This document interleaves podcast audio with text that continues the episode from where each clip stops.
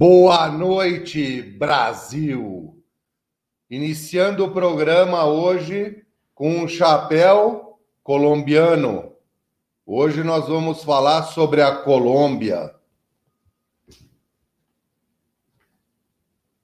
A camisa é uma camisa que simboliza a última conversa com o Marcelo no programa anterior onde ele fez a colocação que navegar é preciso e viver não é preciso. Por esta razão, eu peguei lá no velho guarda-roupa essa camisa e eu quero mostrar para vocês onde eu quero chegar com essa abertura, que é o seguinte. Aqui, essa imagem em branco é um ferro de almirantado, que popularmente é conhecido como âncora.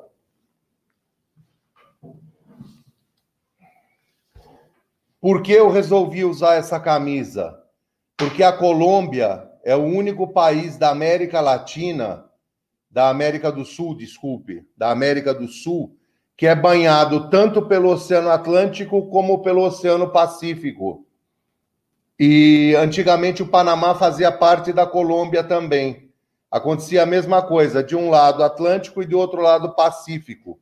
Como a gente resolveu fazer esse programa sobre a Colômbia hoje, e sobre os equídeos, de um modo geral, colombianos, eu optei por usar essa camisa. Então, agora nós vamos dar a entrada na nossa grande maestria de companheiros aí. Eu queria primeiro chamar o editor-chefe da revista Horse, o responsável pelo por, o idealizador do nosso programa. Então, eu queria que o Marcelo entrasse. Boa noite, Herman. Tô ficando Boa... importante, hein?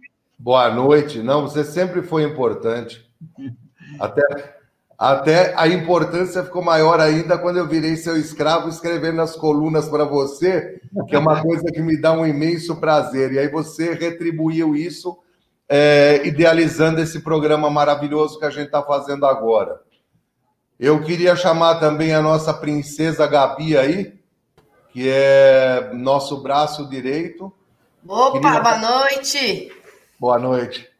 Queria, embora ele não apareça, dar boa noite para o Gustavo também, agradecer o empenho dele nessas edições todas que a gente fez da Palavra do Tropeiro. Queria convidar a razão de ser do nosso programa de hoje, que é quem vai nos elucidar muitas coisas e tem um conhecimento muito grande sobre a Colômbia. E vocês vão entender na sequência o porquê, que é um amigo gigante da nossa família, que é o Carlos Ronque. Ele é de Uberlândia, Minas Gerais, e vai abrilhantar a live de hoje. Opa! E aí, moçada? E aí, Firme. companheiro? Não? Firme na praia ou não? Ué, na companhia de vocês não fica ruim hora nenhuma, né? Ah, isso aí. E tá, e tá cada vez melhor, né? Super. Muito é. obrigado, Herman. Muito obrigado, Marcelo. Muito obrigado, Gabi. Muito obrigado, Gustavo, pela lembrança do nosso nome. Muito Seja bem-vindo. Pensei que você ia entrar direto da Colômbia, Carlos, mas. Nós estamos proibidos de viajar por enquanto, Marcelão. Mas pelo menos o sombreiro aí tá, tá bem, bem representado, né? Tá. E é personalizado. Eu ganhei deles. E aí, se você vê, de um lado, eu acho que está escrito Carlos. De um lado está escrito Carlos, aqui, né? Isso, Carlos. Carlos. E do outro lado está escrito Ronk. O meu, não tá, o meu não está escrito nada, mas foi dado por um grande amigo colombiano que a gente conheceu, que você me apresentou, né? Então, o meu também. É o Dono Ovidio Osório. O meu também. Um abraço. Então, então, gente, a, a ideia de hoje é que a gente consiga mostrar para os nossos espectadores a, o, o, mostrar e fazê-los entender o porquê da existência daquela, daquela tropa deles com andamento curto, explicar um pouco como é a Colômbia, assim como nós fizemos naquele artigo que nós escrevemos quando voltamos da Colômbia na revista Horse. Aquele artigo a gente deve já naquela época ao nosso grande amigo Carlos Ronque, por isso é que ele é ele quem abrilhanta a noite de hoje.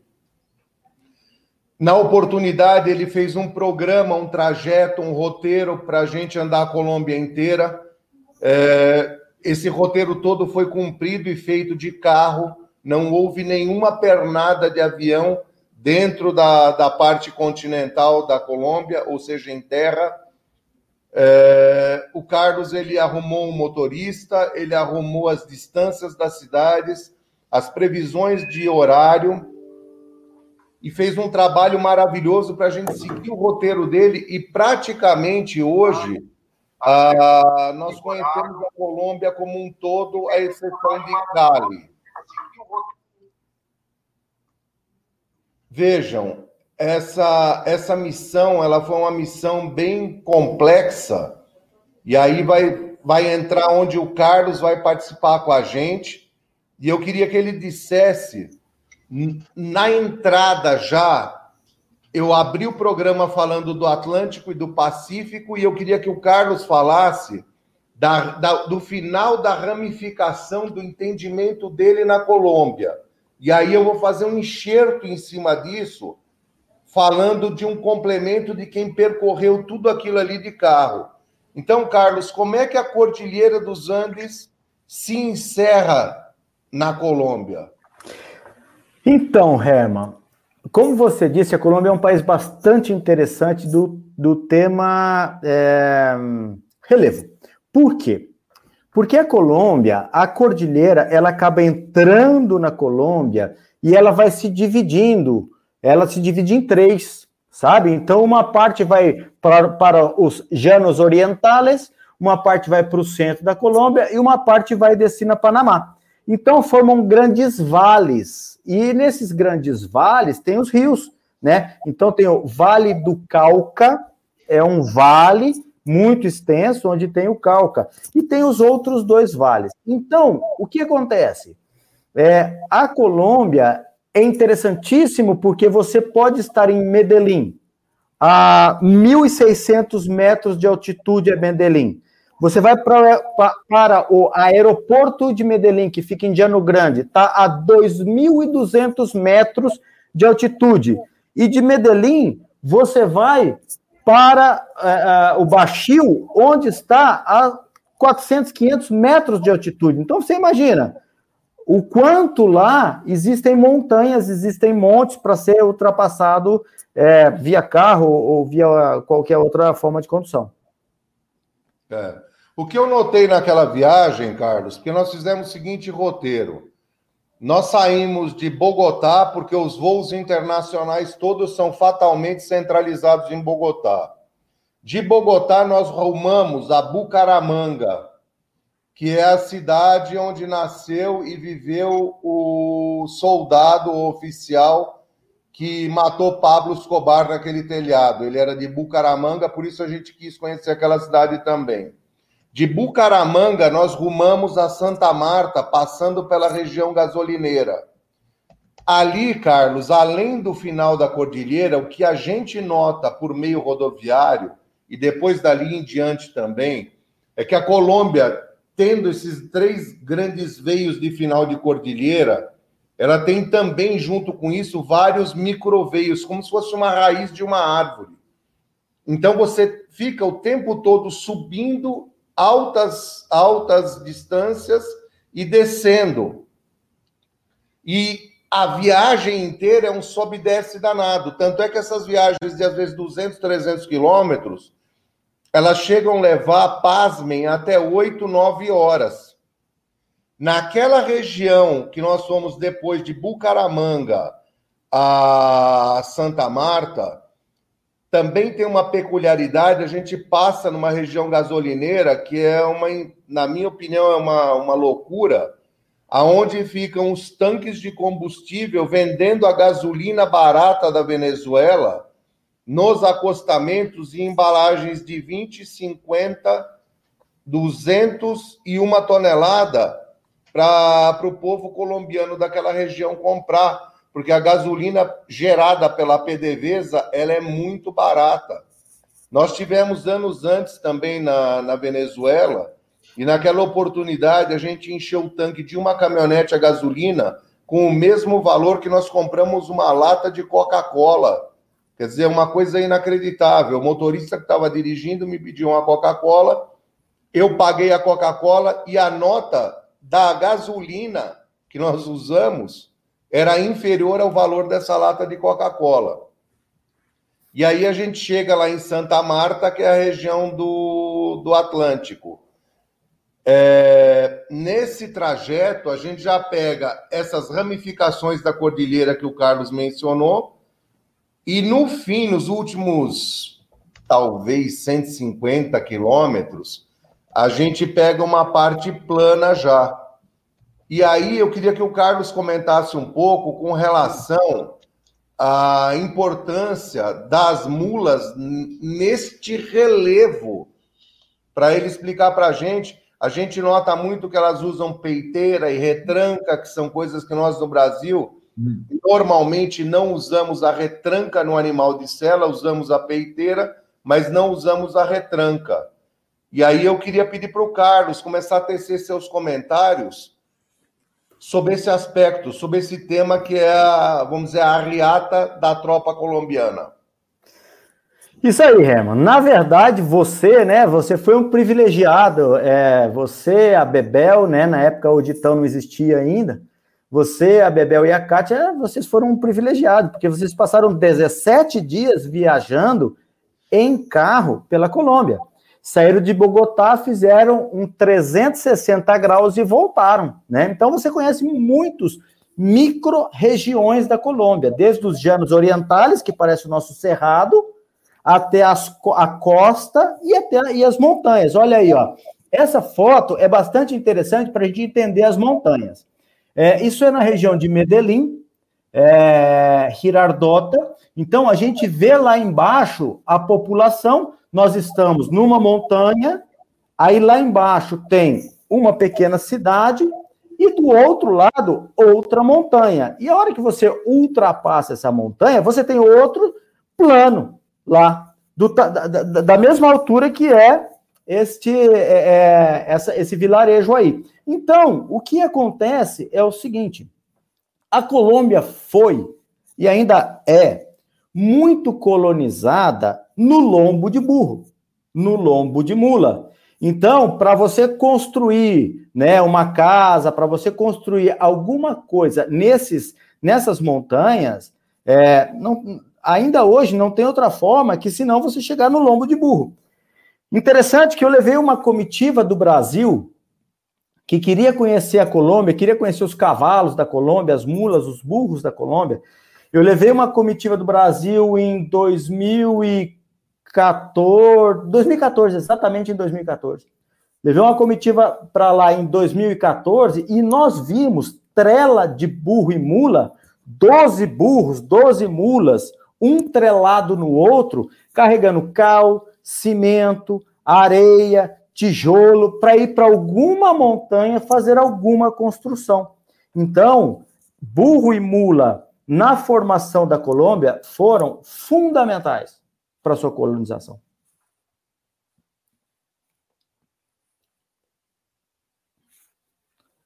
Rema, nós não te escutamos, você deve estar no mudo. Eu pegando agora esse seu. Obrigado. Eu pegando todo esse seu gancho de conhecimento, eu, sob aspecto cultural também, agora não falando de tropa, eu queria te agradecer demais. Eu queria que o público soubesse disso.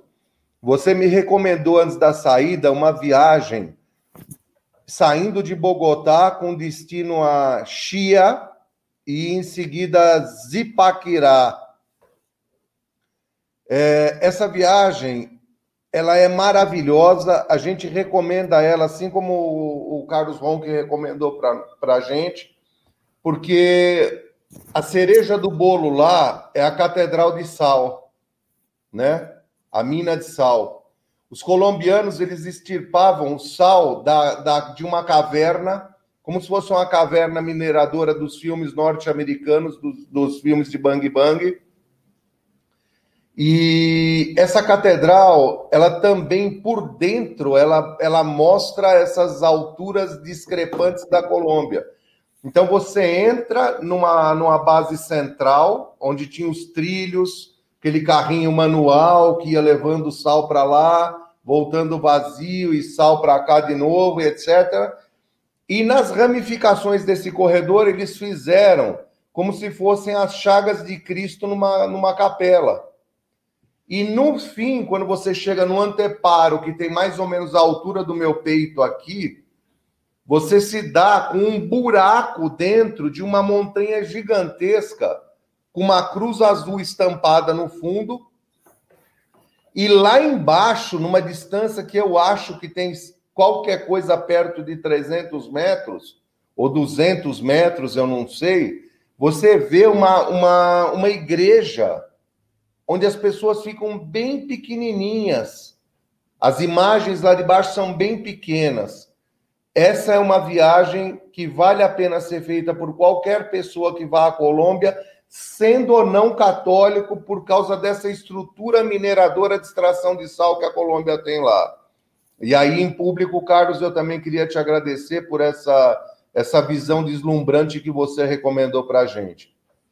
Chia também tem uma peculiaridade, né, Carlos, que também foi graças a você, que é o restaurante Andrés Carne de Res. é, e aí eu queria que você contasse um pouco para a gente, Carlos, essa, essas vendas que o Brasil tinha no passado, mas muito longe da, da magnitude e da, e da, eu não diria beleza, mas da valorização das coisas do campo que, que aquele povo dá quando você entra no ambiente, por exemplo, de Andrés Carnes, Carnes de Res, com uma significância daquele povo que nós chamamos aqui de caipira e eles chamam de paisa, que é o povo sertanejo deles. Então, conta um pouco para nós o que é o paisa e explica para gente como é que essa correlação do colombiano com aquele ambiente onde você tem uma cadeira de barbeiro, um pinico pendurado, um botijão de gás, uma bicicleta, uma tralha de burro e etc. Dá essa explicação para a gente, pra, por favor. Interessantíssimo, interessantíssimo. A Colômbia é um país interessantíssimo. O colombiano é muito interessante. Ele, eles cultivam muito suas raízes e suas histórias, sabe? Talvez porque passaram momentos muito sofríveis, né, no passado, então, assim, eles cultivam muito suas tradições.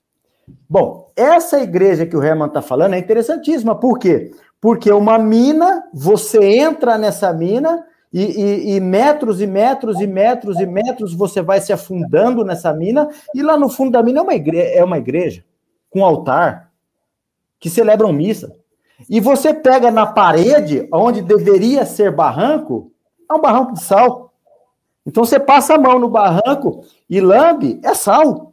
Então, imagina é, é, 300 metros de profundidade, barranco de lado a lado, barranco de sal, né? Eu tenho até algumas recordações aqui, algumas velas que, que é, não tenho coragem de acendê-las, mas são velas de sal que eu comprei nessa, nessa igreja subterrânea. Bom, é, mudando então é, é essas vendas, na Colômbia, elas se chamam fondas. É uma venda. São réplicas das vendas do passado. Então, por exemplo, você pega Medellín. Medellín tem uma cordilheira de um lado, uma montanha do lado, uma montanha do outro, e tem um, um, um plano no meio. Esse plano tem quatro ou cinco cidades que são emendadas. É Medellín, é, Girardota, é, Envigado, Sabaneta, é tudo emendado, né? Então é como aquela, aquela foto que nós mostramos, então é um vale, e ali essas cidades são todas emendadas. E, e ali, o Belo, né? A favela lá, o Belo. Belo, Bédio. E aí são, é, são 2 é, milhões de pessoas. Para se ter uma ideia dessas fondas, dessas vendas, é, num, num dos, dos, extremos tem uma cidade que chama Envigado. Em Envigado tem não menos, não menos, do que 100 fondas dessa, onde as pessoas à noite saem a cavalo com a família. É, cavalo lá é muito família, sabe? Então é pai, mãe, filho, sobrinho. Eles cultivam muito isso. Eles saem a cavalo e vão de fonda em fonda, parando. Essa foi uma cavalgada muito bacana que nós fizemos em Jano, Jano Grande. É, eles vão de fonda em fonda parando, tomando trago, obviamente. A cachaça colombiana se chama guaro, é uma água ardiente, é uma cachaça de 28% é, de concentração alcoólica com um sabor anisado. Então, assim, se consegue tomar mais que a nossa, né? Então é tomando trago, né? E de fonda em fonda, para, escuta música, para, escuta música, para, escuta música. Colombiano não vive sem trago e sem música. Ele pode estar num velório, ele vai tomar trago e ele vai escutar música. É, bem por aí mesmo. E o interessante é que eles colocam, como eu vi em Chia e vi também em outros lugares depois, eles colocam uma peneira, um monte de coisa, e eles vendem aquilo também, né, Carlos? Então eles têm um, é. inter, um intercâmbio de vende, compra e pega uma outra velharia, um lampião, e bota onde tinha uma peneira, depois ele pega um, sei lá, uma churrasqueira artesanal, um espeto, pendura naquele lugar. Aí você volta, já tem um outro negócio eles também têm uma característica muito de comerciante, me deu a impressão lá no país. É. Então, essas fondas, né, esses bares, né, essas vendas, é, como você disse, Herman, então são, são centenas de vendas. E que, e, e, que, inclusive, essas, elas têm um lugar para você passar com um cavalo no meio dela. Então, é normal você estar tá aqui com a sua família, comendo alguma coisa, e tem uma, um tablado, né? Porque o, o, cavalo colombiano ele se prima muito pelo andar. Tem um tablado onde as pessoas normais, famílias normais, já está comendo e eles chegam lá, placa, blá, blá, blá, blá, blá, blá, blá, blá, blá, blá, blá, blá, blá, blá, blá, passa por dentro do bar e sai lá e amarra o cavalo e vem sentar com você. Essas fondas. E nessas fondas tem de tudo. Desde crucifixo, bicicleta, pinico velho, máquina de escrever, eles penduram tudo. Assim, colombiano. Colômbia é interessante, Herman, que não tem a palavra brega. Eles não entendem o que é ser brega. Então você vai numa casa, a casa é pintada de verde, amarelo, azul e anil, e eles não estão nem aí. Eles gostam disso. Eles gostam de cor, sabe? As, as, cores da bandeira. Ó, esse é um bar. Olha o cavalo entrando no bar. Tá vendo? Ó? Do, lado, do lado direito ali tá o tablado aonde o cavalo passa. Isso é normal lá. Você está aí tomando e de repente chega um, um, um, montador e ele passa com a família dele, criança e sobrinho, tá todo mundo junto ali e tudo bem, e tudo ótimo. Então, é, tem, tem, até fatos super interessantes que eu passei nessas fondas, é isso que vocês estão vendo. Eu estava, não conhecia muito bem, né, idiosincrasia é, é, colombiana, eu estava ali, né, falei assim, ah, você me traz gelo, faz um favor? Ele falou, não, traga. Ele foi lá rapidão, né? Porque ele viu que eu ia estranhar, né? Ele trouxe o gelo num pinico. E o pinico que foi usado no passado mesmo, né? Aquele pinico de, de, é, é, de cerâmica, né? De, da, daquela cerâmica branca que me fugiu o nome agora. Amálgama, alguma coisa assim. Ágata. Ágata. E ele chegou com o pinico. Ele chegou com o pinico assim, tsap, tsap, tsap, tsap, e já colocou o gelo no meu copo e eu tive que tomar e pronto, acabou. Né? É, tem, tem várias coisas. Por exemplo, eu estava numa fonda dessa, eu saía muito a cavalo de noite lá, depois eu quero falar das particularidades das pecebreiras. Eu saía muito a cavalo, de quarta a sexta eu saía a cavalo toda noite, toda noite. E eu estava lá numa fonda e vi um quadro, você, fala, você falando que eles são muito negociantes, né? São comerciantes. E eu vi um quadro de um arrieiro. Arrieiro é o tropeiro colombiano. Ele chama arrieiro. E ele tem alguns trajes característicos. Ele tem uma bolsinha que tem 12 repartições, porque ele sai das montanhas e vem para a cidade. Então, tem um lugar que ele coloca nota fiscal, tem um lugar que ele coloca charque, tem um lugar que ele coloca arma. Então, é uma bolsinha que eles carregam, que tem 12 repartições assim.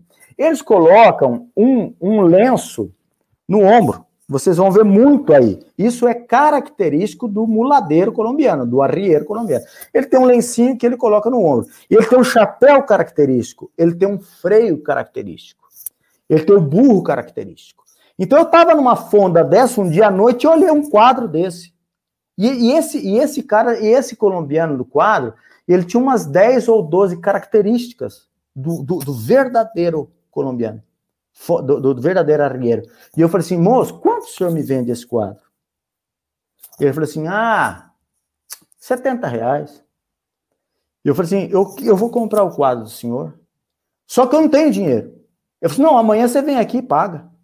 Eu falei, então amanhã eu venho e pago e amanhã eu levo o quadro, porque eu tô a cavalo. Eu falei assim, não, não tem problema não.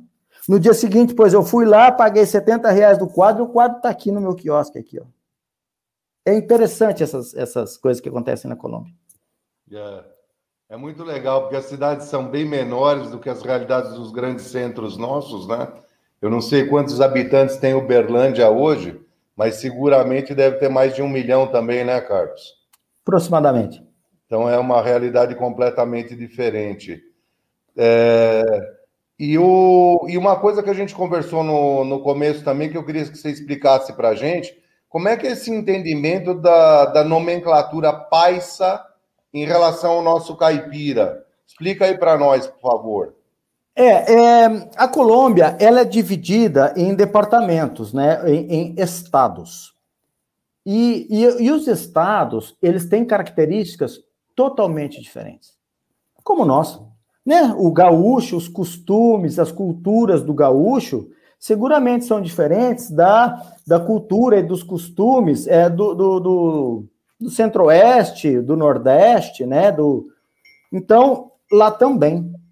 Apesar de ser um país pequeno, né, com 45 milhões de habitantes apenas, eles também têm, têm culturas totalmente diferentes. É, a região de Medellín é, se chama Antioquia. E aquele que nasceu em, na região de Antioquia, ele é denominado paisa. E ele tem seus costumes. É, ele é muito cavalista, ele gosta muito do meio rural, ele fala muito enrolado, ele tem seu próprio, é, não é dialeto, mas seu próprio sotaque. É, o, que, o, o, o que é da região de Bogotá, por exemplo, eles já não são paisas, eles são rolos. Eles são totalmente diferentes no vestir, no alimentar-se, é, nos seus desejos, nos seus propósitos, nos seus objetivos. Eles são totalmente diferentes do Paisa, que é lá na Esses região de. Rolos, oh, Carlos, uma pergunta também aproveitando. Esses rolos é, é o povo que fica à direita de Bogotá, indo para a floresta amazônica, é mais ou menos isso ou não? Eu estou equivocado. Não, lá para cima, aí já são os llanos orientales que é outra característica, já é mais pessoal de roça, pessoal de campo, pessoal de, de, de, de é, como, como o cerrado brasileiro, plano, sabe? Aí você vai para a costa, né, onde você falou... Não, pera, pera só um pouquinho, só para eu entender, desculpe te cortar. Vai. Quando você vai nesse rumo que eu estou falando, que seria olhando o mapa à direita, sentido floresta amazônica, é onde desemboca a Letícia ou eu também estou equivocado aí? Sim, Sim, se você continuar reto ali no Orinoco, ali em direção ao Orinoco, né? Ao rio Orinoco, é, é aí tem Letícia de um lado e Tabatinga do outro. Tabatinga, Brasil, Letícia, Colômbia. Aí você segue reto. Aí você vai lá. pra... Desculpa te cortar de novo. Aquele rio que divide a Letícia com a Tabatinga é o Orinoco? Não, acho que lá é o Madalena, né?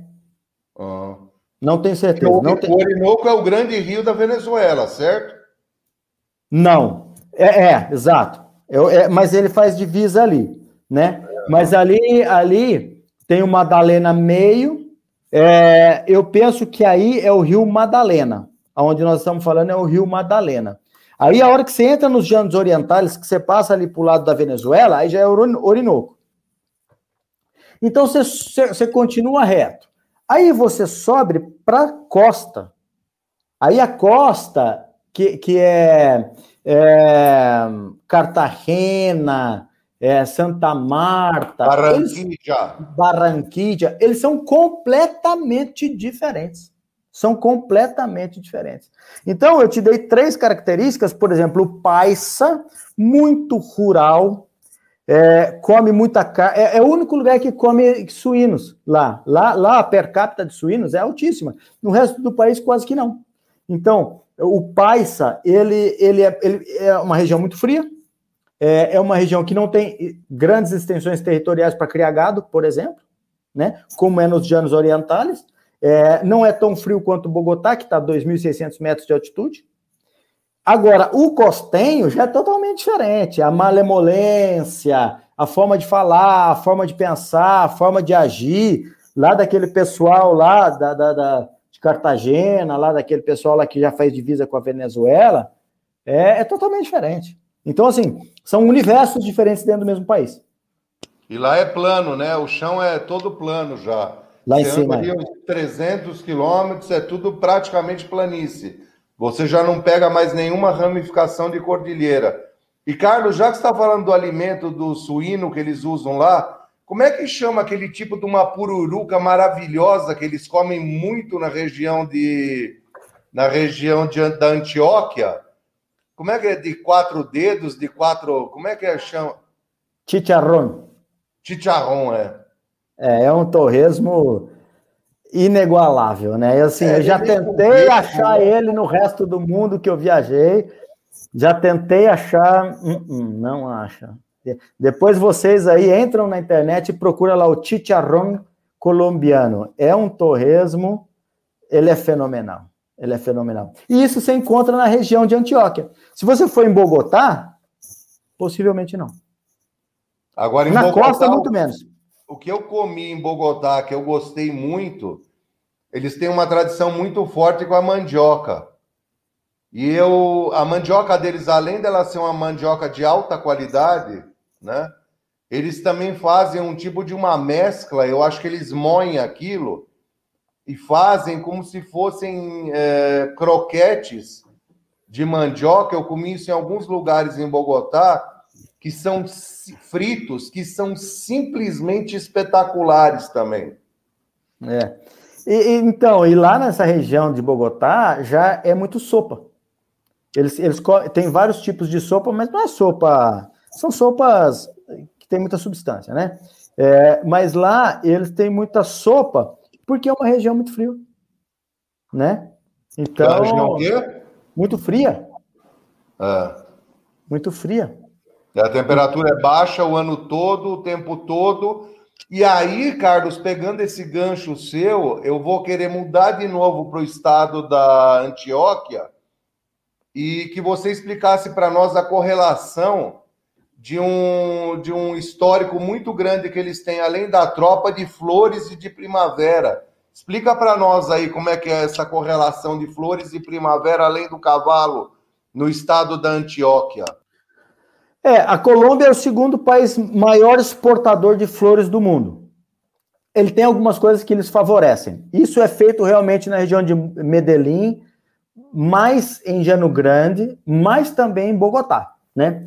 Porque são regiões altas, frias a maior parte do ano, regiões altas, regiões frias e de muito pouca praga, né? É, então, tulipas, é, eles, eles produzem muito. Obviamente, hoje, muito mais tecnificado, né? Em, em estufas, é, refrigerada, né? E eles exportam, é, eles exportam flores para o mundo inteiro. O segundo país que mais exporta flores do mundo é, é, é, a Colômbia. Então, quando você vai sobrevoando Bogotá, ou quando você vai sobrevoando Medellín, você vê é, muitos metros quadrados de estufas que são, que são é, flores, que estão sendo produzidas. E lá, lá, baixa, baixa intensidade de praga, Herman, é, por causa da altitude, e chove muito. A Colômbia chove impressionante. Só que é diferente da gente. É, lá chove basicamente o ano inteiro, só que chove para e abre sol. Então, assim, não ficam dias invernados de sol ou dia, perdão, dias invernados de chuva, ou dias de sol intenso. Não. Chove quase que o ano inteiro, né? É, é, é, Medellín, que está a 1.600 metros de altitude, e Bogotá, que está a 2.600 metros de altitude. Chove basicamente o ano inteiro, só que chove limpa. Então não fica dias invernados, sabe? Agora é frio, né? Para nós é frio. Exatamente o que acontece com a nossa Manaus, né? Tem o antes e o depois da chuva, sempre chove, porque a nossa floresta amazônica ela também se, se encerra em uma fração dela na Colômbia. Agora, a minha, o meu entendimento ali da região de, de Medellín é porque Medellín, com essa altura inferior à altura de Bogotá, e estando na linha do Equador, praticamente muito próxima da linha do Equador, significa o quê? Que em toda a migração é, que na verdade não é a migração do Sol, é a Terra que vai dançando, né? Mas nessa migração do Sol do, do Câncer para o Capricórnio, ela está constantemente mantendo uma temperatura e uma circunstância muito semelhante, transitando em cima da linha do, do Equador, que é a mesma linha que corta uma parte do Brasil, fazendo dele uma parte hemisfério norte e uma parte hemisfério sul. Veja que no Amapá, no Macapá, tem um estádio que chama Zerão, e o que divide o meio de campo do Zerão é justamente a linha do é. Equador. É. Então, um time começa o jogo no hemisfério norte e o outro no hemisfério sul, e depois no segundo tempo eles viram. Quer dizer, são coisas também que eu vou te contar só no Brasil para ter peculiaridades desse jeito.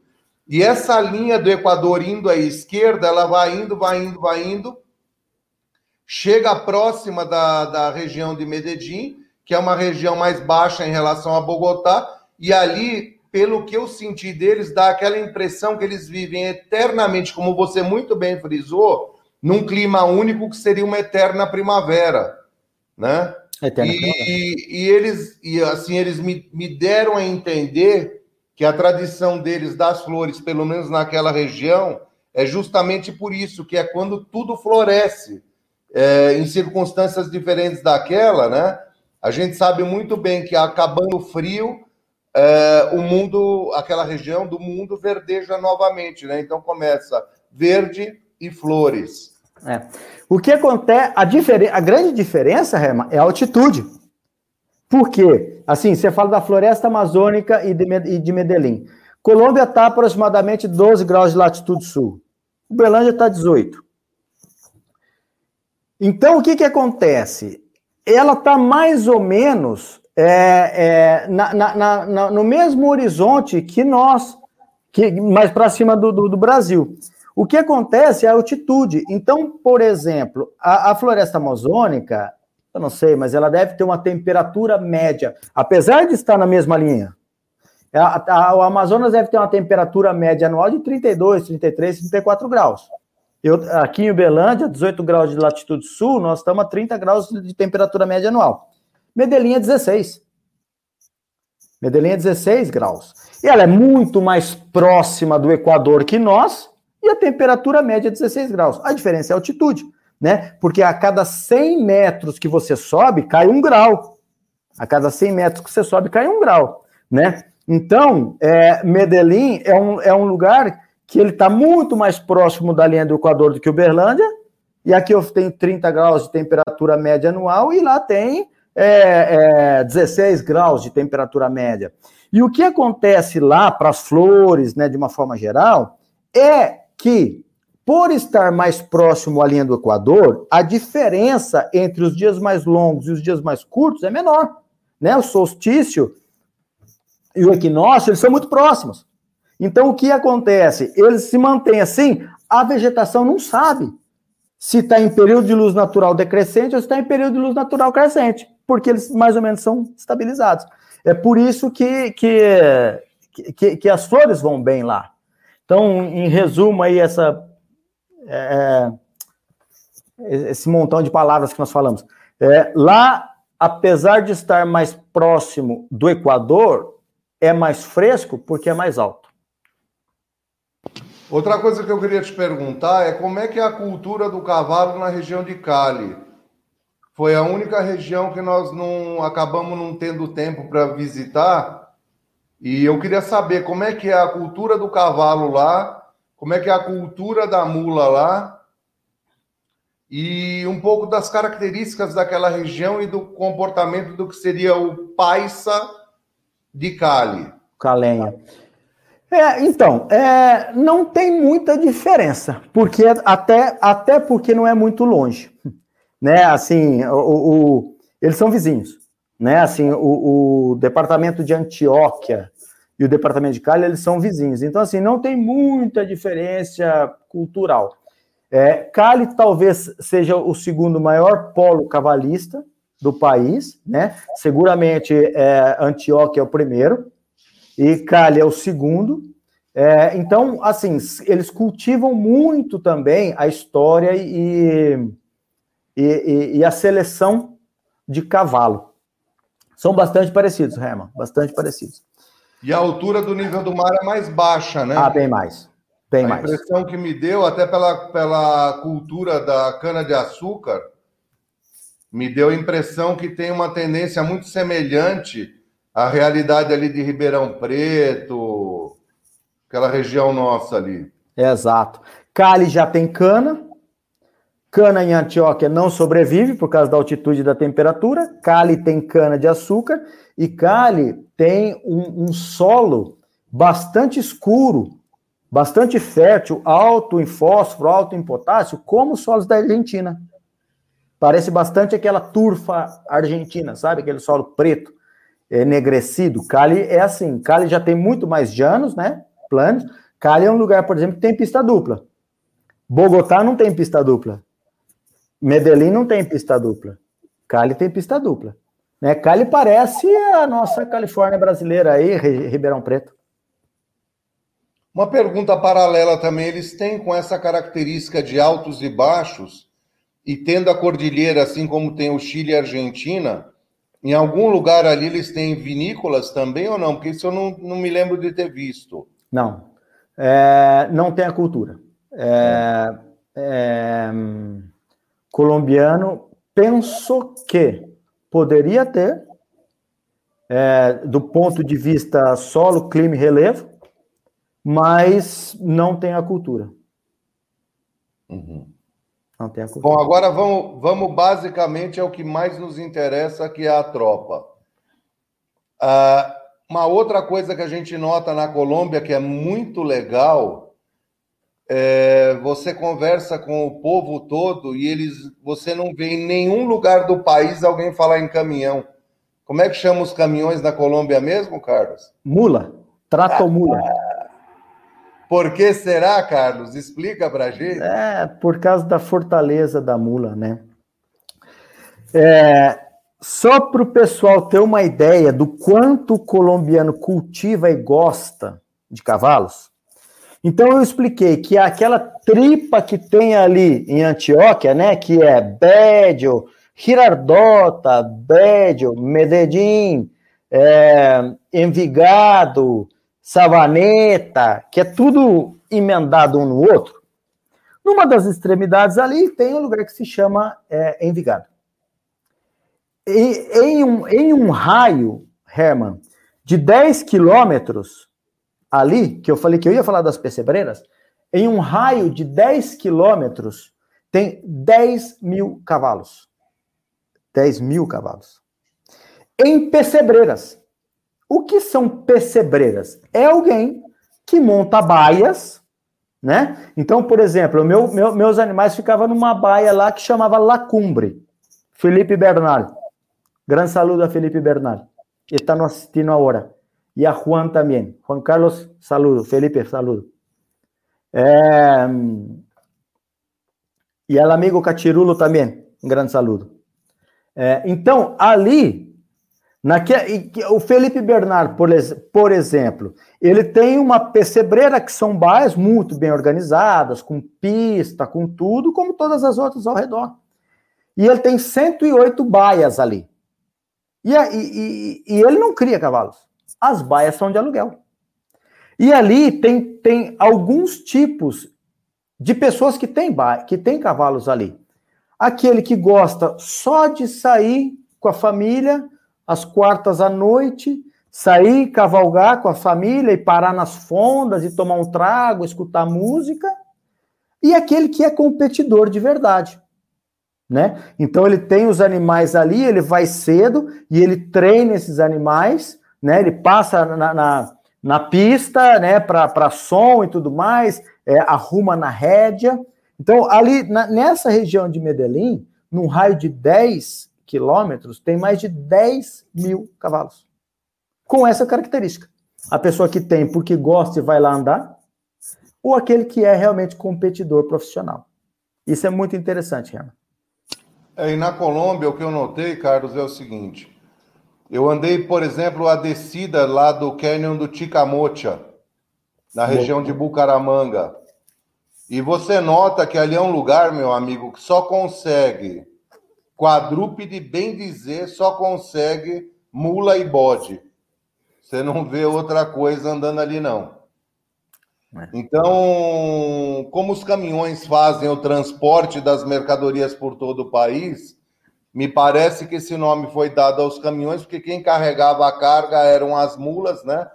E daí vem o hábito na, na riata da mula de usar muita peiteira e muita retranca, né? Uhum. Ou rabicho, em alguns casos, que eu vi algumas fotos que você mandou para a produção, a gente nota que aonde não tem retranca, tem rabicho. Quer dizer, de uma maneira ou de outra, é um equipamento de segurança para descidas, né?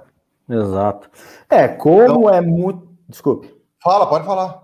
Como é muito acidentado o país, eles têm que ter peiteira, têm que ter retranca.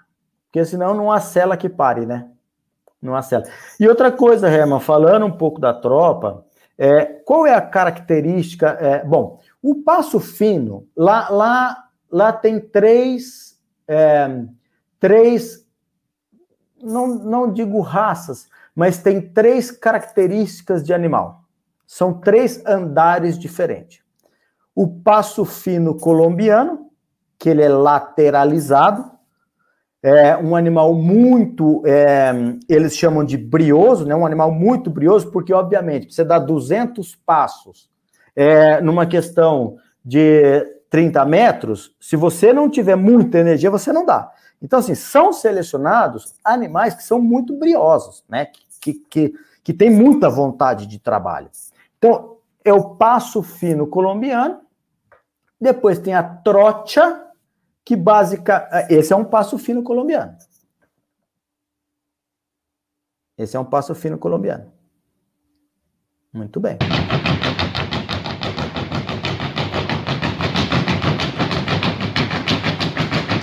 Com retranca no plano. Com retranca. Então, esse é um animal, por exemplo, que se ele não, não, não tiver muito brilho, ele não consegue fazer, ter essa vontade de trabalhar.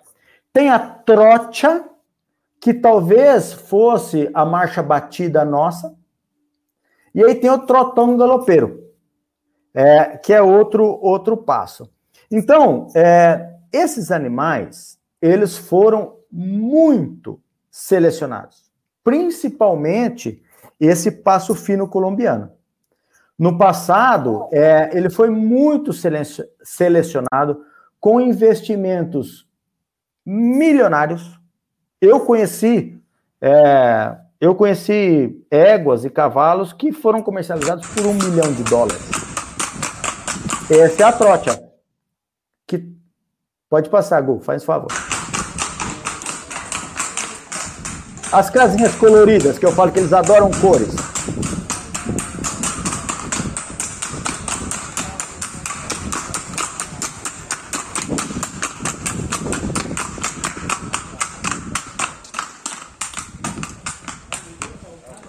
Essa é a trocha, que talvez para nós se classifique como uma marcha batida, né? E tem uma outra categoria que é o trotão galopeiro que é um animal um pouco mais áspero e que, que, que galopa muito no galopinho de três pés. É, esses, esses animais. Esse é um passo fino. Lateralizado. Exatamente. Nem do lugar não sai, hein, companheiro? É. Ah. é. Esses animais, Rema, no passado, eles foram muito selecionados com seleção genética milionária, milionária. Eu mesmo conheci éguas e já levei amigos brasileiros para conhecer éguas que foram comercializadas. Bom, eu conheci um cavalo que se chama Mito, que foi comercializado por um milhão de dólares. Aí nós fomos num, num outro criatório com um pessoal do Brasil, é, e tinha uma égua lá que foi, se chama Yerba Buena, e que ela foi campeã mundial de marcha. Passou fino. E aí chegaram lá para ele e falaram assim: ó, senhor, o senhor não vende a égua? Ele falou assim: não, é, a égua não está à venda. Ele falou assim: não, mas eu estou querendo oferecer um bom dinheiro. Ele falou assim: eu já falei para o senhor que a égua não está à venda. Aí ele falou assim: um milhão de dólares. Ele falou assim: vamos fazer o seguinte, não estrague meu dia. Eu já falei que a égua não está à venda. E não vendeu a égua por um milhão de dólares. Eu conheci esse senhor lá. Então, é, como teve uma seleção genética muito forte, muito pesada, Herman, é, hoje eles são muito selecionados. O passo fino colombiano é muito selecionado para beleza, são muito belos, e para caminhar. É, obviamente que, que, é, que são é, é, que o relevo é diferente, é um país diferente. A gente não consegue trabalhar com um cavalo desse no Brasil. A gente mata ele do coração, né? É, então, assim, são outras características. Mas são raças que podem muito bem ser introduzidas em outros tipos de animais para suavizar a marcha, sabe? Para o lado das mulas, as mulas, qual é a grande diferença da mula colombiana ou dos jumentos e das jumentas colombianas para os nossos jumentos? É, eles selecionam muito para andamento, muito para andamento. Então, Ô, assim. Carlos, ju... Carlos vamos falar primeiro de uma, ou da mula ou do jumento, de um ou do outro. Nós começamos na mula, vamos manter na mula, porque vai ter curiosidade sobre a Zinino e aí a gente começa a embaralhar as duas conversas. Tá. Então, Bom, eu gostaria que você se restringisse nesse momento a tudo aquilo que você pode ensinar a gente sobre as mulas deles. E aí tá. depois você vai dar uma outra aula para a gente sobre os asininos. Pode ser tá. assim? Posso começar pelos asininos? Porque assim, eu já falei dos cavalos. Aí eu falo dos asininos e o fruto deles, né? Pode ser? Então, beleza. Então, os cavalos são muito selecionados para beleza e andar. Principalmente o passo fino colombiano. É... E lá tem algumas características. Por exemplo, é, é um animal que não pode bater o rabo. Bater o rabo, ele é, ele é desclassificado. Né? É um animal, éguas, éguas e cavalos. Não pode bater o rabo porque ele é desclassificado. É um animal que tem que ter uma vontade de trabalhar muito grande. Ele é, ele é como o quarto de milha, que ele tá quieto assim, ó. Aí a hora que ele vê o boi, ele liga. É igual. Ele tá quieto assim, ó. Aí você pegou na rede, ele liga. E aí começa, né? Então, essa é a característica do passo colombiano. Acabou, acabou. Né? Aí vem os burros e mulas. Ah, perdão. Vem os, os jumentos e jumentas. Qual é a característica do jumento e da jumenta da Colômbia. Primeiro, andar, andamento. Quase todos os bons reprodutores são laterais de lá, né? Os famosos, né? Cosaco, Carolo, quase todos são laterais. Muito fortes. Animais muito robustos. O passo fino colombiano não, ele é um animal de, de estatura pequena. Aos jumentos e mulas, os jumentos e burros, não. São animais muito grossos. Por quê? Porque foi necessário fazer tração animal. Então, a princípio, a necessidade era tração animal. Então, tudo bem. Pegava um passo fino colombiano, um trote, um trotão galopeiro, cruza com um asinino muito marchador, muito forte, e faz as mulas e burros. Entretanto, é, a Colômbia ela está tentando passar por uma transformação é, mirando o Brasil.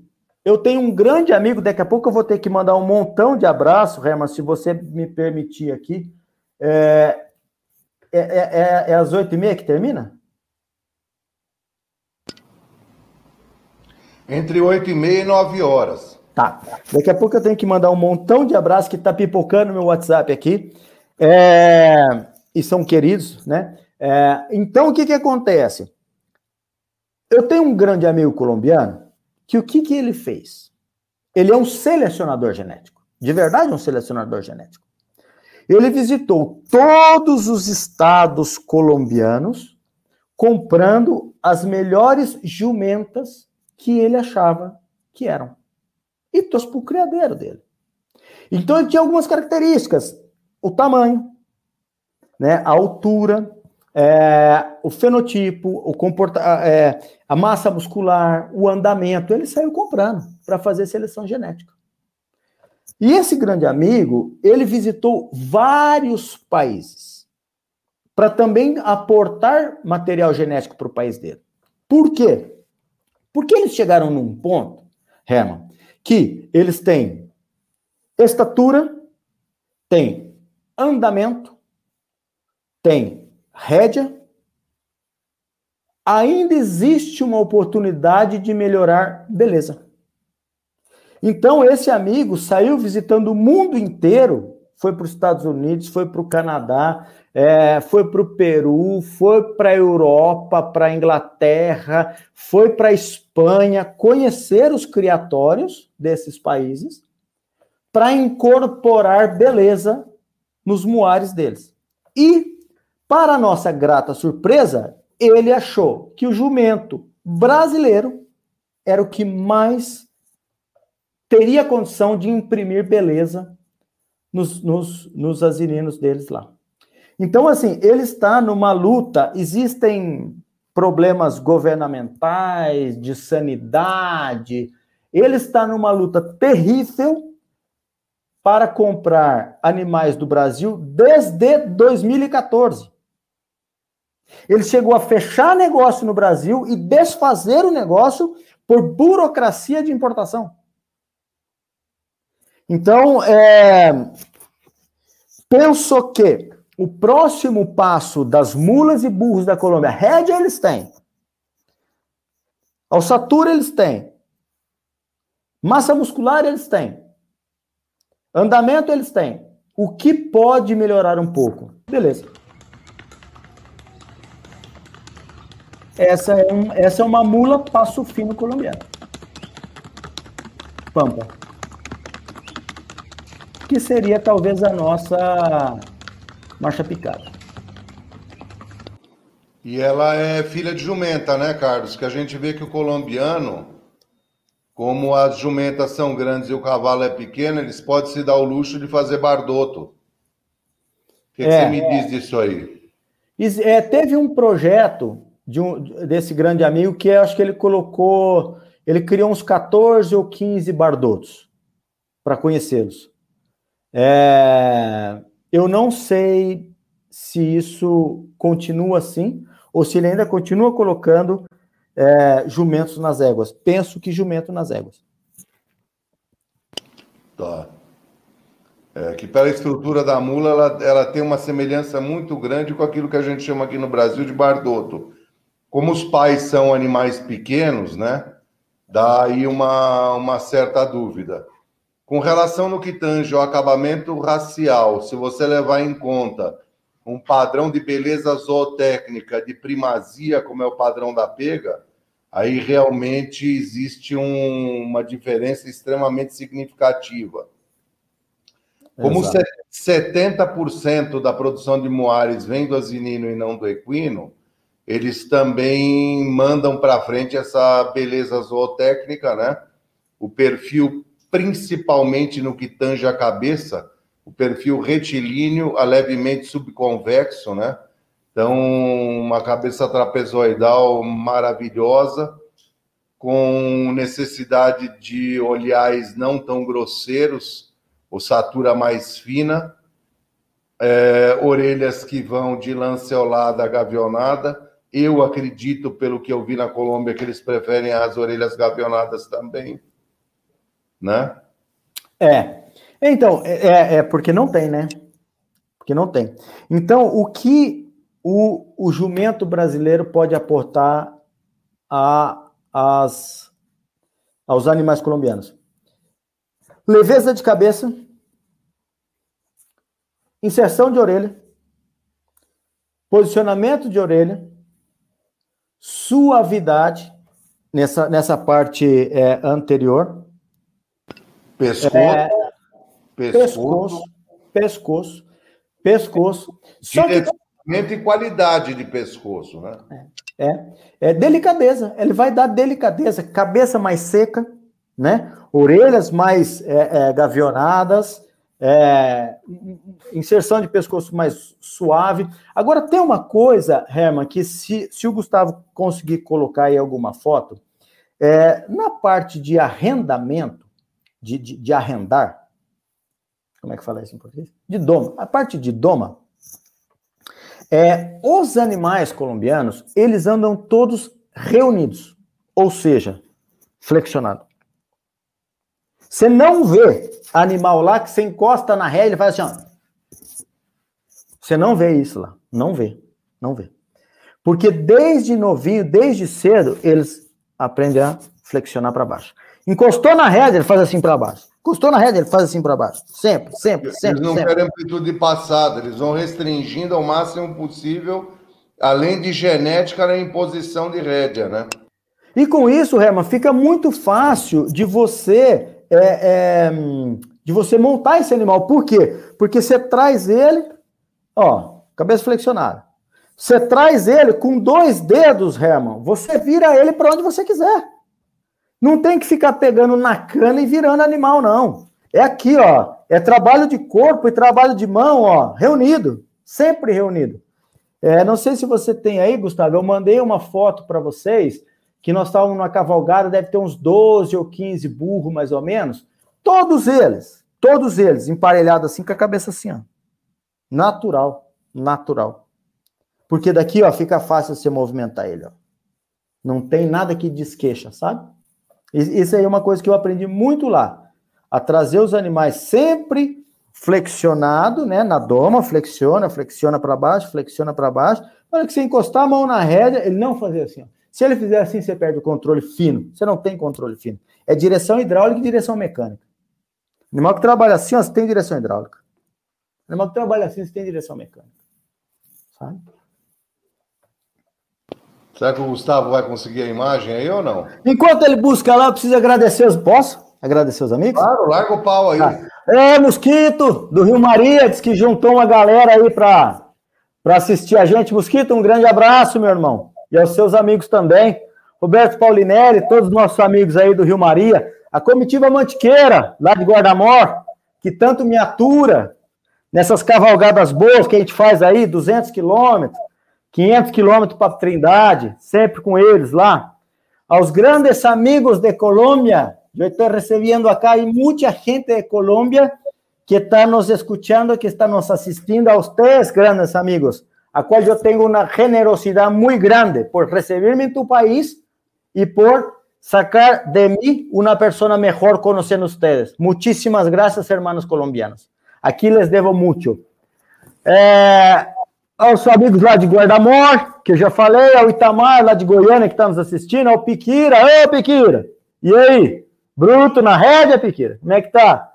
Firme na rei, né? Astolfinho, de Uberaba, tá assistindo nós, Herman. O Savinho e a esposa dele, a Claudinha. Astolfinho né, tinha que dar uma coça nele. Astolfinho é uma imundícia. É. O primeiro programa era para ser com ele, ele fugiu. Aí, a hora ó... que eu encontrar com ele, eu não sei não o que, que vai acontecer com aquele velho nosso cego, viu? Ali, ali é um poço cultural. Ao Cristiano Marzola, grande amigo, Cristiano. É, enfim, muito obrigado, pessoal. Obrigado aí pela audiência mesmo, viu? Magrão também. Magrão, lá de Rio Claro. Todo mundo aí. Muito obrigado. Ma Maurílio, Marco Antônio, pessoal que está. Juliano, pessoal que está mandando mensagem para nós. Aos meus colaboradores, eternos amigos lá da Fazenda Corredor. Muito obrigado, pessoal, por tudo que vocês fazem por mim e por nós. Eu queria, eu queria aproveitar e perguntar também, porque acho que isso nós vamos ter menos oportunidades de falar a respeito Tá me ouvindo, Carlos? Positivo. é com relação a, aos cavalos Peruvian. Uhum. O que, que, você. Porque você conhece o Peru, tenho certeza absoluta disso, né? É. Então eu queria que você desse uma pincelada comparativa entre o Peruvian e o Passo Fino para ajudar a gente a entender isso aí também. Tá. É, a pedido até de um criador, Herman, aqui do Brasil, como ele sabia que eu visitava o Peru, né, com, com uma certa frequência, ele pediu para eu dar uma olhada em cavalos lá para ele. E eu conheci um grande criador de cavalos do Peru, grande mesmo. E ele fez a gentileza de, de me mostrar ali pelo menos uns 12 animais montados: éguas e cavalos. Com relação à diferença do cavalo colombiano, como eu lhe falei, o passo fino colombiano, ele é um cavalo menor, ele é um cavalo é, de estatura menor. O Peruvian, ele é um cavalo maior. Ele se assemelha mais ao nosso manga larga marchador. Ele é um cavalo mais grosso, mais musculento. E mais alto ou não? Mais alto um pouquinho, sim. Eu tenho a alçada de todos eles aqui que ele me, me mostrou. Eu tenho a alçada de todos eles aqui. Depois, se você quiser, a gente pode falar. É... A característica que o Peruvian tem, que esse criador brasileiro não gostou, ou não falo assim, é, pensa que não era interessante é o seguinte: a, eu acho que é uma, é uma seleção genética para isso, tá, Rema? Então, é, a, os, os dianteiros dele, ele sempre joga para fora assim, ó. Eles caminham remador. assim. É, todos. Movimento parasita remador. Todos, todos, todos, 100%. É seleção genética. Suaves, briosos, eu montei em todos eles. Suaves, briosos, é, mas eles. E aí esse criador falou assim: não, é, não, não me interessa. Savinho, um abraço, irmão. E uma outra pergunta: a pelagem, qual é a pelagem padrão do Perúvia e a do Passo Fino? Você sabe me responder isso aí? Hum, lá nesse criatório que eu fui, a, a maioria era lazã e alguns castanhos. Na Colômbia, a grande maioria talvez seja castanho, tendendo para preto. É, alazão eu, eu, é difícil você ver, turdilho você pode ver, né? Que são é, as diluições do preto, né? O turdilho você pode ver. É, agora, baio, baio você pode ver na Colômbia, mas menos. É, Agora, Pampa não tem. Passo Fino não tem Pampa. O Passo Fino ele é ou negro ou castanho. É, basicamente isso. Basicamente isso. Tem um grande criador na Colômbia de jumentos que ele gosta do Pampa. É, e ele foi para os Estados Unidos e comprou dois Pampas, dois um mamute americano que faleceu, que se chama Renegado. O Renegado tinha 1,47m de cernelha, era um burro pampa gigante, que teve muitas crias. É, Gustavo, eu te mandei algumas fotos aí dos filhos do Renegado, são burros e mulas que são pampas. E, e, é, e ele tinha um outro que era menorzinho, que era lateralizado, o Renegado era trote. Então, esse criador colombiano, que se chama é, é, Herman Vélez, um grande abraço para Don Ovidio Osorio, Ovidio e sua família. Muitas graças por tudo que hace por nós. É, Pipe, Luz, é, Herman Vélez, ele, ele gosta do, do, do, do Pampa. Então, eles estão é, de burros e mulas para Pampa, sabe? Mas ele conseguiu fazer as mulas pintadas lá ou não? Sim, bastante. Bastante. Bastante. E a pelagem da jumentada, eu, assim, por cima o que eu vi, eles têm uma incidência muito grande de animais é, ou preto paturdilho, né?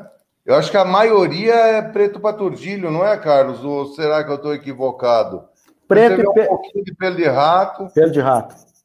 Preto e pelo de rato. Não me lembro tanto assim também. Não. É, é, basicamente é, é, pelo de rato, apatacado é, e preto. É, são as duas cores assim predominantes. Eu também nunca vi um ruão, é, pampa esses que são importados, mas não são, não tem muita cor não. Fora Medellín, quais são as outras regiões que têm criadores expressivos de asininos na Colômbia? Talvez Bucaramanga. Mas basicamente, basicamente Medellín, basicamente Antioquia. Assim, que são criadores é, que são criadores realmente expoentes, é, é, é Medellín. Tá. É, Para a gente ter uma ideia de tamanho, a cidade mais populosa da Colômbia é Bogotá. Bogotá com 8 milhões. Medellín, né? É, Bogotá com 8 milhões, basicamente a cidade de São Paulo, do Rio de Janeiro. E, e Medellín, a grande Medellín, com 2 milhões. Tá. E Bucaramanga tem o quê? E Cali? Ah, não saberia. Cali deve ter uns 800 mil habitantes e Bucaramanga, e, eu, não, eu não, não, não tenho certeza, é, e Bucaramanga e uns 400 mil habitantes, mais ou menos, de, de 300 a 400 mil. É, Bucaramanga é uma cidade muito bonita, né? É, eles chamam... Cidades grandes, para mim, a cidade mais bonita da Colômbia é Bucaramanga, e das cidades pequenas é a antiga capital, capital da Antioquia, que é Santa Fé da Antioquia, é, para mim são as duas cidades assim maravilhosas. Então, olha, olha para você ver que diversidade é de clima e relevo. Você pega Medellín, que está a 1.600 metros, Santa Cruz de Antioquia, que deve estar uns 500, 600, e é 80, 90 quilômetros, e Jano Grande a 2.200, que também é 80 quilômetros. Então, de 1.600 para 80 quilômetros você vai para 2.200 e de 80 quilômetros você vai para 500. Então, assim, imagina a diversidade né, de, de vegetação, de tudo né, que tem nessa região. Outra pergunta, Carlos, é assim: você falou muito ali de acabamento de beleza zootécnica para a tropa. Na sua opinião e na opinião deles, como eles sempre selecionaram animais de que no Brasil a gente chama de retropegada, né? O que você acha que vai acontecer, o que eles acham que vai acontecer quando você entra com animais é, dissociados de sobrepegada ou ultrapegada? Como é que você entende o pensamento deles e a sua própria opinião? Eu também queria saber nesse momento no que tange não ao acabamento, mas sim ao andamento nesse momento. É, o que vai mudar é o andamento, Herman. O que vai mudar é o andamento. É, penso que eles podem perder um pouco de suavidade, mas ganharem beleza. Perder na suavidade por quê? De, de, de, de andamento. Eles podem perder, porque assim, é, eu penso que eles, eles devem levar animais que não são lateralizados, né? É, mas são animais macios e suaves. Agora, fenotipicamente falando, muito apurados, né? Então eu, eu penso que eles podem perder um pouco de suavidade no caminhar e, e, e ganhar muita beleza. Mauricião, um abraço. Você está mandando mensagem aqui para nós. Adriana, Mauricião, Antônio Maurício, um grande abraço para vocês aí no Goiás. Uh, agora com a entrada do abraço aí, eu perdi a linha de raciocínio minha. Uhum. Uh, a gente estava falando do andamento. Da... É, porque eu penso, Herman, assim, é, os, o, é, o, as mulas e burros lá, é, eles são eles são marcha picada. Eles são marcha picada. Penso que se entrar um pouco a nossa linhagem lá, eles possam a dar um pouco de marcha batida. Sabe? O que não desabona. O que não desabona. São características diferentes. Né? Nós temos. É, é a gente não. É, é, a gente faz é, cavalgada aí de 500 quilômetros em marcha batida, que é espetacular. É espetacular. Não é? Não, mas a minha preocupação não é com relação ao tipo de, de, de apoio, é ah, com relação à amplitude de passada. Porque eles passaram a vida inteira tentando reduzir isso ao máximo. Você vê que aquele animal ele marcha no lugar, coisa que no Brasil é uma coisa que não tem cabimento. Como eles têm regiões planas pequenas é, e eles precisam de alguma coisa para chamar a atenção, é, optaram por esse andamento reduzido, até porque ele passa dentro do, da fonda ou do restaurante ou de um outro ambiente, ou nos aras eles olhando, eles caminhando em cima de tablados de madeira, né? É. Então, é. eu fico pensando, você vai levar um animal que tem amplitude passada. Se ele leva o jumento, o reprodutor, asinino, macho, ele vai contribuir na fêmea para uma amplitude maior de passada.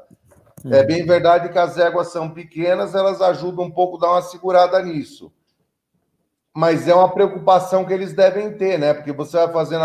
Depois eles têm que fazer um novo processo natural, mantendo andamentos de retropegada com acabamento racial. Eu acho que aí eles vão ter que começar o trabalho, eu não vou dizer do zero, mas eles vão ter que voltar de 50% para fazer de novo a tropa. Uhum. E isso leva meio que uma vida, né, Carlos? É. É, é, entretanto, Herman, é, tem um pouco de sangue é, de pega lá, porque um criador ele, ele trouxe dos Estados Unidos o general Dulu para lá. E esse general Dulu, ele teve alguns filhos. É, e um grande amigo, ele está colocando filhos do general Dulu em jumentas colombianas crioulas colombianas. E realmente está mudando um pouco o fenotipo desses animais. Ele já tem até bastante, bastante é, jumentos e jumentas que tem um quarto de sangue pego, né?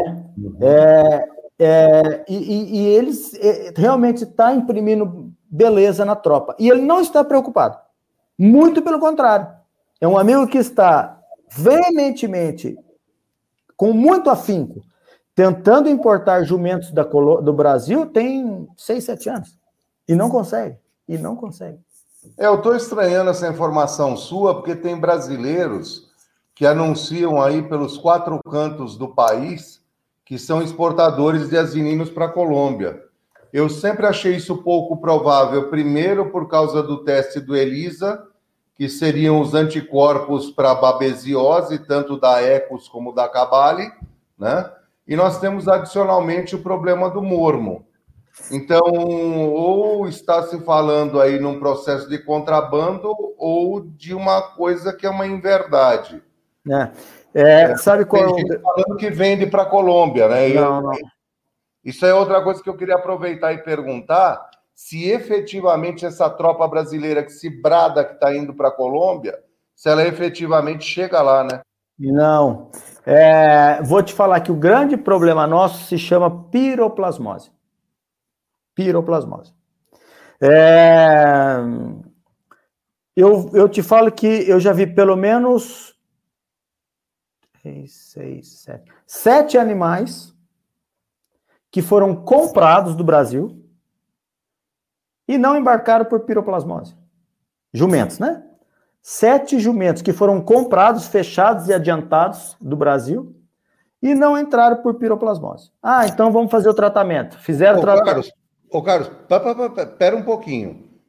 O teste dos Estados Unidos é o ELISA, que não permite que o animal apresente anticorpo, ou seja, ele já contraiu a babésia e não tem mais. Você está me dizendo que esses, eles inclusive eram portadores de babesiose? Ou não piroplasmose? Não, não, não, não sei. Não sei. Quanto à babésia, eu não sei. É, o impedimento desses animais, eu presenciei a negociação, a negociação. Esse, esse criador veio aqui, comprou três, deu adiantamento, não embarcou por piroplasmose. Um outro criador que não tem nada a ver foi comprar um outro jumento nacional, não embarcou por piroplasmose. Depois esse outro criador veio aqui, comprou mais três e não embarcou por piroplasmose. Não embarcou. Então, eu, o grande. Mormo, ninguém falou em mormo, anemia, nada. O grande problema foi piroplasmose. Aí eu vou parafrasear, vou parafrasear um amigo meu mexicano que diz o seguinte: que quando a burocracia é um impedimento, o contrabando é um dever. É. é um grande abraço, amigo Julián. Como estás, hermano? Graças a falar contigo. Muitíssimas graças por la parte. negócio do contrabando aí depois, por favor, que eu gostei de escutar essa. É, o mexicano amigo meu, que ele é muito astuto, muito ladino, como diz o, o Matuto, ele é muito ladino, ele falou assim, ó, quando a burocracia é um impedimento, o contrabando é um dever. É. Isso é bem a cara da América do Sul, né, meu? Mexicano, amigo? né? Bem a cara da mexicana. É, latino. Latino de um modo geral. Ah, eu queria ressaltar aqui, Rema, nós estamos acabando o nosso tempinho aqui, eu queria ressaltar que nós, é, os colombianos, é, os colombianos tornaram a feira de Iporá internacional. Em 2014, até 2014, é, Iporá é, nunca tinha recebido ninguém na festa que fosse de fora do Brasil. E em 2014, é, nós trouxemos uma família de colombianos, Dono Vídeo, a Lúcia e o, e o Felipe, é, e eles participaram da Feira de Porá, tornando oficialmente a Feira de Porá uma feira internacional, graças aos colombianos. Muito Depois... bem lembrado, muito bem lembrado. E me parece que o Marcelo tem inclusive imagens daquela comitiva que veio da Colômbia anos depois, que eu não me lembro exatamente quantos eram, mas ao, por volta de uns 15 ou 20, não era, Carlos? Eram 16. É, 16. É, então é, foi, foi assim, Rema. Se tem imagem dessa, dessa comitiva aérea colombiana? Então foi assim, Herman. É, Don, Dom Ovidio Osório veio para o Brasil em 2014, a primeira vez, tornando a Feira de Porá uma feira internacionalmente é, oficial. Depois, em 2015, o filho dele, o Felipe Osório, veio também. Aí, em 2019, nós recebemos 16 colombianos. E aqui eu quero é, é explicitar os meus eternos agradecimentos a você, Herman, porque sempre quando eles vêm, eles fazem um tour. Eles passam uma semana. Então, eu busco eles no aeroporto de Guarulhos. Aí, nossa primeira parada é no Campeões da Gameleira. É isso aí. Isso aí foi 2014. Tornando a feira internacional. Essa aí é Iporá. 3 mil animais na cavalgada. É, mas aí não entrou a imagem dos colombianos em si, né? Olha que imagem linda. Olha que coisa maravilhosa. Iporá, uma cidade de 30 mil habitantes aproximadamente, ó, fervendo em burro e mula. E outra coisa, quantas crianças, quantas senhoras. Olha aí que coisa linda, ó. É. A mistura, a mescla né, de idades e de sexos. Aí, Muito... colombianos. Ah, eles é, aí, isso foi 2019. É, é isso foi 2019. da revista Horse. Muito bom. É, esse é um domador colombiano, mais famoso domador da Colômbia, em burro e mula, que é o Aníbal Vélez. Ele veio para o Brasil, ficou 10 dias conosco aqui. Solta o áudio, Gu.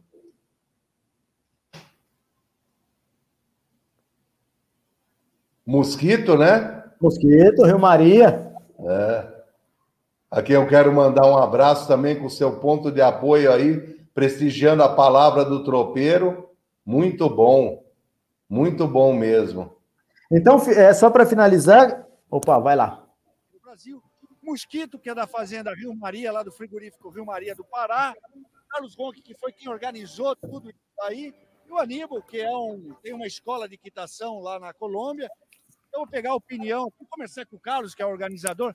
Carlos, como é que é a avaliação que você faz dessa visita colombiana aqui no Brasil? É, eu sou muito suspeito para falar, porque eu vivi na Colômbia e vivo no Brasil, sou brasileiro. Então, assim, são pessoas muito nobres. Desde os colombianos, tanto os brasileiros, são pessoas muito nobres. E isso foi o que aconteceu. Juntando pessoas nobres, fica muito fácil. Agora, o Aníbal tem uma escola de equitação lá na Colômbia que, que dá para levar aqui do Brasil de aprendizado, do que você viu de diferente, Aníbal? Eh, bueno, Marcelo, yo quería darles una invitación muy grande a la Escuela de Equitación Aníbal Vélez, que queda en Titirí, Antioquia.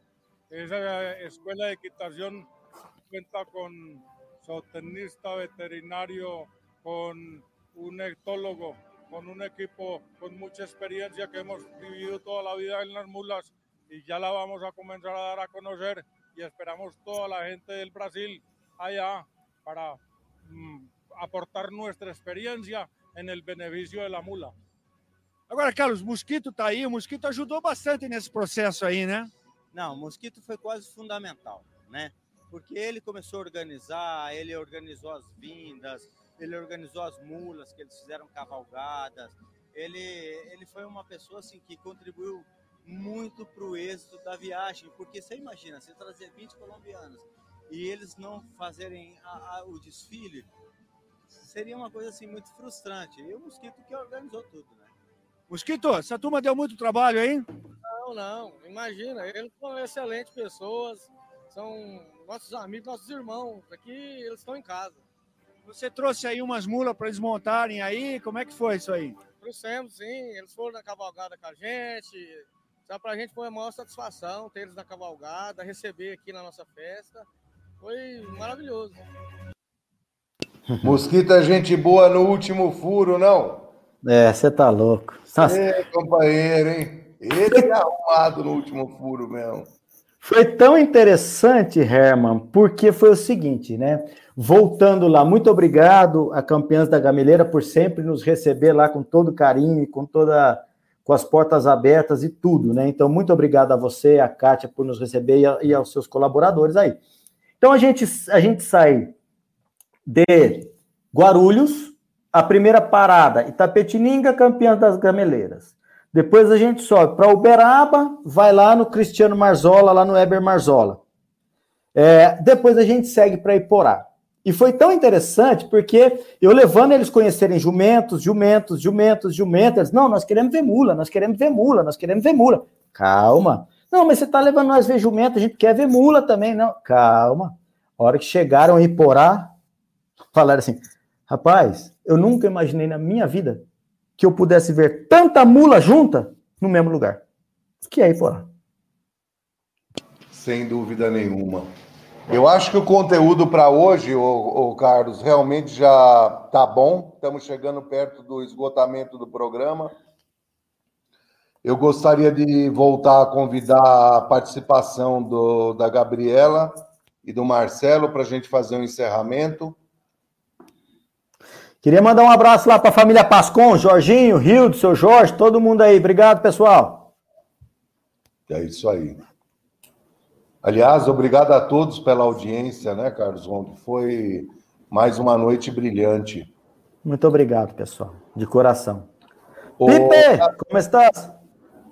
Ô, Gabi, o que, que você tem para dizer para a gente da, da entrada das pessoas fazendo contato com o programa? Conta um pouquinho aí para nós como é que está a temperatura. Bom, vou dar uma olhada aqui. Tem muita gente da Colômbia, um abraço a todos. É, muita gente fazendo alguns comentários dizendo que é sobre a cultura colombiana, muita gente não sabia e que agora vai se aprofundar mais no assunto. Agradecendo pela, pelo menos pela introdução sobre um pouco do tropeirismo lá na Colômbia, que como o nosso tempo é curto, deu para falar pouco, né?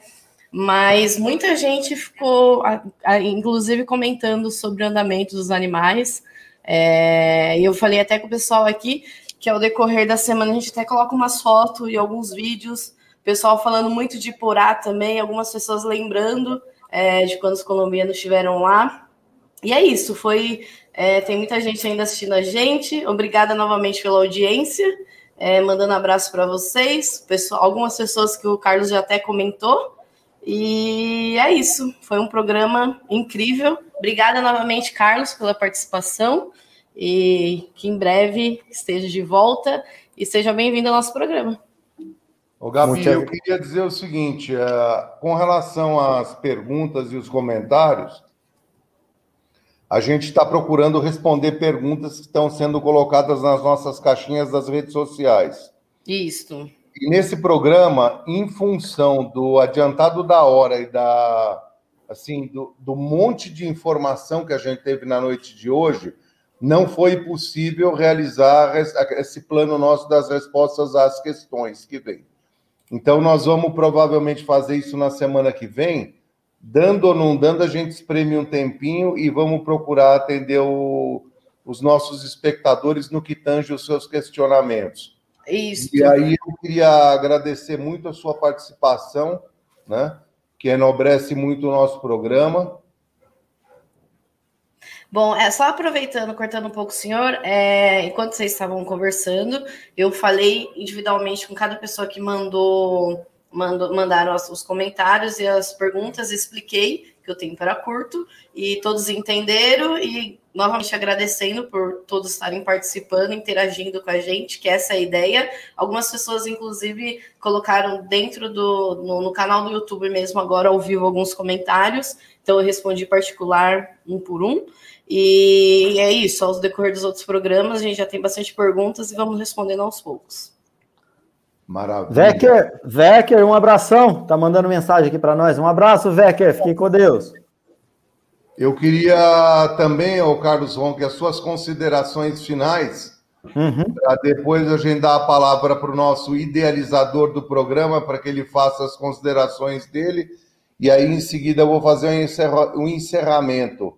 Quais são as suas considerações aí da noite, Carlos? Bom, brilhante.